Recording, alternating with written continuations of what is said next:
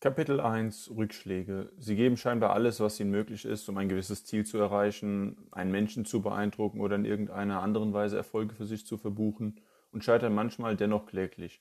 Dies kann sehr frustrierend und schwer zu begreifen sein. Rückschläge sind für viele Menschen ein Grund aufzugeben. Doch gerade wenn man diese erfährt, muss sich jeder selbst die Frage stellen, was man bereit ist für seinen Erfolg zu tun und welche Niederlagen man dabei in Kauf nimmt, ohne aufzugeben und liegen zu bleiben. Viele Dinge benötigen Zeit und mehrere Versuche und es ist extrem wichtig zu lernen, dass sich Erfolg nur über Kontinuität und Lernbereitschaft einstellt. Hierzu wird jedoch sehr viel Geduld und Ausdauer benötigt. Die Fähigkeit, mit Rückschlägen umzugehen, stellt somit ein erstes Feld voll Verbesserungspotenzial dar. Ein sehr schönes Beispiel für eine Person, die auf den ersten Blick sehr erfolgreich erscheint, ist Johannes Haushofer von der Universität Princeton. Betrachtet man seine CV of Failures, wird deutlich, wie viele Niederlagen er erlitten hatte, bis er sein Ziel erreicht hatte. Er wurde in seinem Leben etliche Male abgewiesen und steht dennoch aus gesellschaftlicher Sicht sehr gut da. Nur der Blick hinter den Vorhang macht ihn für normale Menschen greifbarer. Nun ist Professor Haushofer sehr transparent, was man nicht von allen Menschen erwarten kann. Viele Menschen stellen ihren Lebenslauf und ihre Errungenschaften bewusst maximal eindrucksvoll dar. Infolgedessen fühlen sich die vergleichenden und suchenden Menschen schnell entmutigt. In vielen Bereichen des Lebens bekommt man selten direkt oder überhaupt die gebührende Anerkennung oder den Erfolg, den man sich wünscht. Sei es die nette Geste, die untergeht, eine Absage auf die Bewerbung oder eine außerordentliche Leistung, die relativiert und abgetan wird. Wer immer freundlich ist und schlecht behandelt wird, neigt nicht selten dazu, damit aufzuhören. Wessen Engagement nicht gewürdigt wird, kann leicht davon ablassen und im Durchschnitt versinken, der ihn weniger fordert. Wer sich von offensichtlichen Erfolgen anderer Menschen blenden lässt und vergisst, dass auch diese Menschen Niederlagen verbuchen mussten, scheitert. Auf lange Sicht kristallisiert sich aber genau deshalb klar heraus, wer ein wirklich guter Mensch ist, wer an seinem Ziel festhält und bereit ist, viel dafür zu tun. Willenskraft, Ausdauer und Resilienz, die Fähigkeit, unter widrigsten Umständen nicht aufzugeben, trennen die Spreu vom Weizen und werden langfristig zum Erfolg, wie auch immer man ihn definiert, führen. Wenn man aufgibt, dann wird man sein ganzes Leben mit dem Was wäre wenn Gedanken leben müssen. Zwar mag dieser Einstieg in mein Buch für manchen abgedroschen und theoretisch klingen, doch ist es eben genau das, was erfolgreiche Menschen aus jedem Gebiet mitgeben. Kontinuität und Fleiß schlagen Talent und kurzfristige Sprints. Man kann nicht immer zu den Besten, intelligentesten und talentiertesten gehören, was aber auch nicht weiter schlimm ist, da man darüber keine Kontrolle hat. Häufig liegt der, liegt der Rückschlag nicht einmal in der eigenen Verantwortung und ist durch Umstände, auf die man keinen Einfluss hat, bedingt. Was man aber sicherstellen kann, ist die Tatsache, der am härtesten arbeitende Mensch im Raum zu sein. Fleiß und Leistungsbereitschaft kann jeder haben und doch keinem geschenkt werden. Deshalb ist diese Eigenschaft essentiell. Zu all dem muss jeder die Frage beantworten können, für welche Menschen oder welche Ziele man Aktivität einbringt.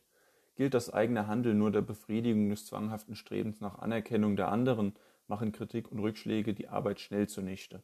Zwar kann es wichtig sein, sein Feedback und Anerkennung zu ernten und zu geben, da dieses einen enormen Motivationsschub auslösen kann. Man sollte sich aber nicht abhängig davon machen. Hat man jedoch einen Anspruch, sich selbst zu entwickeln, die eigenen Ziele zu erreichen, über sich hinauszuwachsen, ein guter Mensch zu werden und ist sich seiner Sache sicher, werfen ein kleinere Rückschläge nicht mehr aus der Bahn. Das Ziel überwiegt die Zweifel und man arbeitet für sich selbst, also den Menschen, der im Fokus stehen sollte, wenn es darum geht, jemanden zufriedenzustellen. Bitte verstehen Sie dies nicht als Aufruf zu maßlosem Egoismus, sondern lediglich als Verweis auf Ihre Prioritäten. Wenn Sie sich mit jemandem, wenn, wenn Sie mit sich selbst im Reinen sind und Sie an Ihren eigenen Zielen arbeiten, bringt Sie die Meinung anderer nicht so leicht aus der Fassung. Oft ist es essentiell weiterzumachen, auch wenn es nicht leicht ist, denn nur wer aufsteht, nachdem er hingefallen ist, kann ins Ziel laufen. Vereinfacht gesagt, es gibt Menschen, die sich ihrem Schicksal fügen und andere, die ihre Lebensumstände verändern. Zu welcher Sorte Mensch Sie gehören möchten, kann nur durch Ihr eigenes Handeln selbst bestimmt werden. Leider gibt es auch viele Aspekte, von denen Ihr Erfolg und Glück abhängt, über die Sie nur bedingt Kontrolle haben. Ein Leben ist nämlich alles andere als klar kalkulierbar, denn es ist prozesshaft. Und ähnlich prozesshaft ist auch ein menschlicher Geist und der daraus resultierende Mensch. Kein Mensch kann sich grundsätzlich vor Veränderung schützen und das macht vielen Vertretern der menschlichen Spezies ungeheure Angst. Was ein Mensch doch zu verändern vermag, ist die Sicht auf die Dinge und demnach auch auf die Wahrnehmung dieser. Veränderung kann schließlich auch als Anstoß zur Verbesserung interpretiert werden und wer will sich denn nicht verbessern? Findet man sich nun in einer Situation wieder, der man zunächst nur sehr negative Dinge entnehmen kann, fällt es verständlicherweise schwer, daraus ein positiven, wünschenswertes Resultat abzuleiten und positiv gestimmt zu sein. Ein einfaches alltägliches Beispiel für das Gegenteil dessen ist die Wohnungsabsage, die eine schönere Wohnung und die dazugehörige Zusage erst möglich macht. In dieser schöneren Wohnung können angenehmere Tage verbracht werden, aus denen ein schöneres Leben resultiert. Doch man weiß nicht, welches Resultat eintritt, bevor es geschehen ist. Darum ist es ungewiss, wann man erkennt, wozu ein Rückschlag gut war. Ein weiteres persönliches Beispiel ist die gefährliche Hirnkrankheit der Freundin, die ein eigentlich schönes Weihnachtsfest für mehrere Familien belastet und Trauer über die Menschen, denen diese Person etwas bedeutet, bringt. Doch wenn aufgrund dieser Krankheit und weiteren Aspekten beim Trauernden, in diesem Fall meiner Mutter, der Entschluss aufkommt, sein eigenes Leben zu verbessern, da deutlich wurde, wie schnell es vorüber sein kann, ist das positiv. Dieser Entschluss hat bei ihr dafür gesorgt, dass sie binnen eines Jahres vom jahrelangen Übergewicht ins Normalgewicht gelangt ist. Sie hat ihr Leben neu zu schätzen gelernt und entgegen aller Erwartungen ein ganz neues Lebensgefühl für sich erkämpft. Wenn ein Kranker wieder gesund wird und das Leben zurückfindet, wird er ein anderer Mensch sein als zuvor. Man merkt, wenn man darauf achtet, relativ schnell, dass sich auch aus vorerst negativen Erfahrungen oft Positives entwickeln wird. Ist es dennoch trotzdem nicht richtig zu sagen, dass alles irgendwann positiv ist, da dies schlichtweg falsch ist. Dass zum Beispiel jemand, den man liebt, gestorben ist, bleibt immer schrecklich. Jedoch bleiben Erinnerungen bestehen und der Mensch für immer eine Motivation für andere Menschen, ebenso liebenswert zu sein und sein Leben wertschätzend zu behandeln.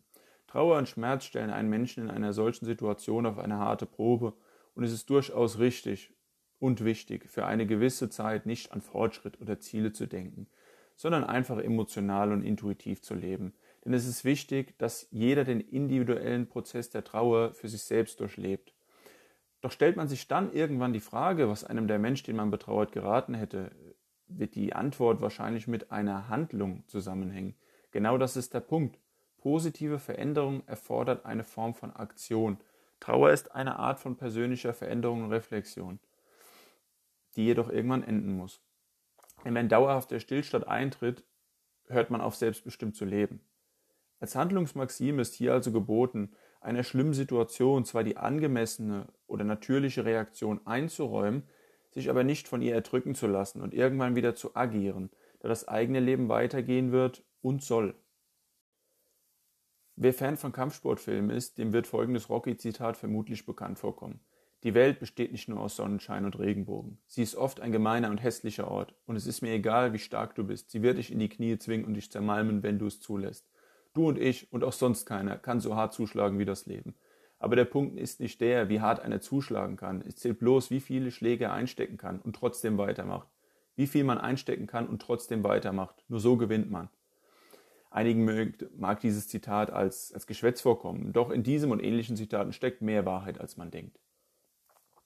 Eine weitere Quelle von Erfahrungen sind jene, die man selbst macht, ohne dass sie direkt mit dem eigenen Leben zusammenhängen, aber trotzdem großen Einfluss haben. Dazu gehört zum Beispiel die Arbeit im sozialen Bereich und die Erfahrung mit und von anderen Menschen. Ich selbst habe im sozialen Sektor ein Praktikum und eine ehrenamtliche Tätigkeit ausgeführt, die einen wichtigen Teil dazu beigetragen haben, dass ich eine gute Empathie ausgeprägt und Verständnis für schwere Lebenssituationen habe. Im Rahmen des Projekts Aktion Mensch haben Mitschüler und ich über mehrere Jahre einen Nachmittag in der Woche mit Senioren in einem Altenheim verbracht. Wir haben Gesellschaftsspiele mit ihnen gespielt und ihnen ernsthaft interessiert zugehört, was ein wesentlich wichtigerer Aspekt war. Im Altenheim habe ich erkannt, wie belastend es sein kann, wenn ein Teil der Generation, die unser Land aufgebaut hat, von ihrer Familie alleingelassen vor sich hin vegetiert und wie groß die Freude sein kann, wenn man ernsthaft interessiert mit ihnen spricht. Ihre individuellen Geschichten sind vom Leben geschrieben und hinter jeder verbirgt sich eine Person, die Bedürfnisse hat und Erfahrungen teilen kann. Hätte ich diese Erfahrung nicht gemacht, wäre es nie zu den ausgedehnten Gesprächen über das Leben gekommen, anhand welcher ich meine eigenen Überzeugungen überdacht habe. Merkt man, dass die Kollegen und man selbst das Highlight der Woche von einigen älteren Menschen sind, dann ist das ein schaurig schönes, also ein sehr ambivalentes Gefühl. Die Arbeit auf der Demenzstation mit Menschen, die sich nicht einmal mehr bewegen, geschweige denn einen klaren Gedanken fassen können, führt dazu, dass man abends im Bett liegt und sich die Frage stellt, was man tun kann, dass es der eigenen Familie nicht so geht. Wenn man dann erkannt hat, dass man endgültig nichts dagegen tun kann, dann ändert sich die eigene Sicht aufs Leben unmittelbar. Diese Erlebnisse sind kurzfristig gesehen Rückschläge, da sie unausweichlichen Ernst in das eigene Leben bringen.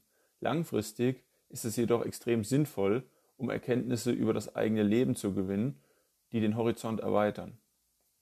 Wer schon einmal um 6 Uhr in der Frühe im Januar bei eises Kälte im Rahmen eines Sozialpraktikums ein behindertes Kind die Rollstuhlrampe hochgeschoben hat, welches gerade einmal wieder erbrochen hat, spürt beim Blick in die Augen der Mutter eine tiefe Ehrfurcht vor, den, vor der eigenen Gesundheit und gigantisches Mitgefühl.